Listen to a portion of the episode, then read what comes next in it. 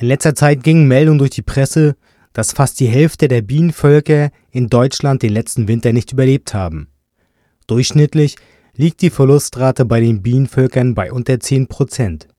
Wie geht's denn aktuell den Bienen? Um diese und weitere Fragen bezüglich des Bienensterbens zu klären, sprach ich mit Karl Bauer vom Umweltinstitut München. Sind die Bienen also bald ausgestorben? Die Bienen sterben aber deswegen nicht aus, weil es gibt ja noch die Imker und Imkerinnen, die dafür sorgen, dass es immer wieder auch neue Bienenvölker gibt. Wir haben aber schon das Problem, dass viele Imker und Imkerinnen, gerade diejenigen, die das professionell erwerbsmäßig machen und nicht die Hobby-Imker, dass die immer mehr auch selber unter Stress stehen, auch unter ökonomischen Druck stehen und teilweise auch aufgeben. Was sind denn nun die Ursachen für das Bienensterben? Seit langem stehen schon Unkraut- und Insektenvernichtungsmittel, sogenannte Pestizide, in der Kritik. Diese vernichten sowohl alles Blühen am Feldrand als auch die Insekten auf den Äckern. Also auch die Bienen. Aber die moderne Agrarwirtschaft trägt auch anderweitig noch zum Bienensterben bei. Herr Beer kennt die Hauptursachen. Wenn ich über große, große, große Flächen nichts als nur Mais oder Getreide habe, dann findet dort auch keine Biene und dann findet auch keine Hummel und kein Schmetterling einen Lebensraum dort und findet dort was zu essen.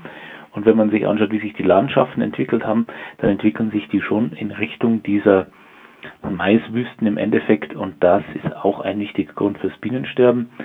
Die Bienen finden im Frühjahr, wenn Löwenzahn blüht, wenn die Obstbäume blühen, wenn Raps blüht, noch genug Essen. Wenn das dann alles auf einen Schlag abgemäht wird, dann kommt der richtige Futterschock. Auch in den urbanen Gebieten gerät der Lebensraum der Bienen immer mehr unter Druck. Brachflächen werden zugebaut, Kleingärten in Bauland umgewandelt und hinter dem Einfamilienhaus dominiert oftmals der englische Rasen statt eines blühenden Gartens. Dazu kommt noch die Varroa-Milbe, ein eingeschleppter Parasit aus Asien. Dieser befällt die Bienen und ihre Brut. Ausschlaggebend für den Experten Karl Bauer ist aber Folgendes. Besonders schlimm ist es, dass alles zusammenkommt.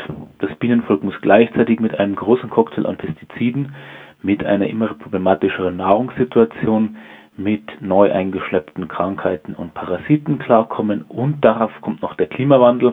Wenn ich jetzt eine Situation habe, wo es ganz am Anfang des Jahres schon richtig warm ist und die ersten Bienen ihren Stock wieder verlassen, dann aber um Ostern rum wieder Schnee und Kälte und Frost kommen, ist das auch eine Stresssituation und mit diesem ganzen, ganzen Stress, der da zusammenkommt, entsteht dann halt der Kollaps für so ein Bienenvolk.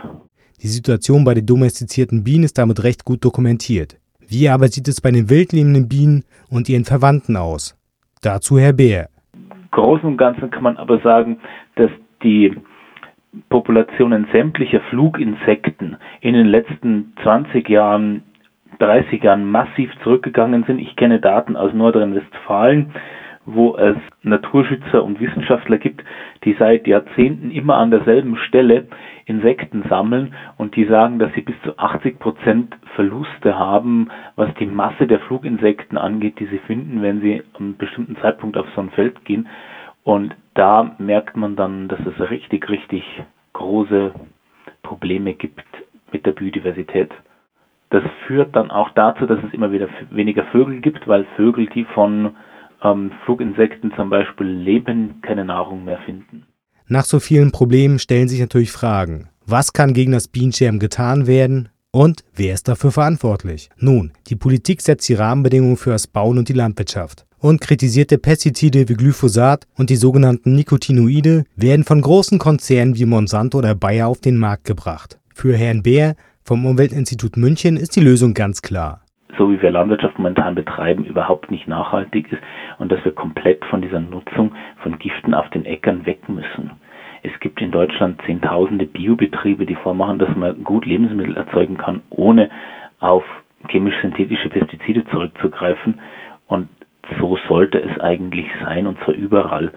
Aber auch jede einzelne Person kann dazu beitragen, das Bienensterben zu verhindern. So boomt aktuell das Hobbyimkern. Oder Mensch betätigt sich als Hobbygärtner und schafft blühende Landschaften in der Stadt. Sei es hinter dem Haus oder als Guerillagärtner. Wem das zu viel ist, für den hat Herr Bär einen Tipp. Indem er im Supermarkt oder im Bioladen Bio-Lebensmittel kauft. Wer Bio-Lebensmittel kauft, der fördert eine Landwirtschaft, die ohne diese Gifte auskommt.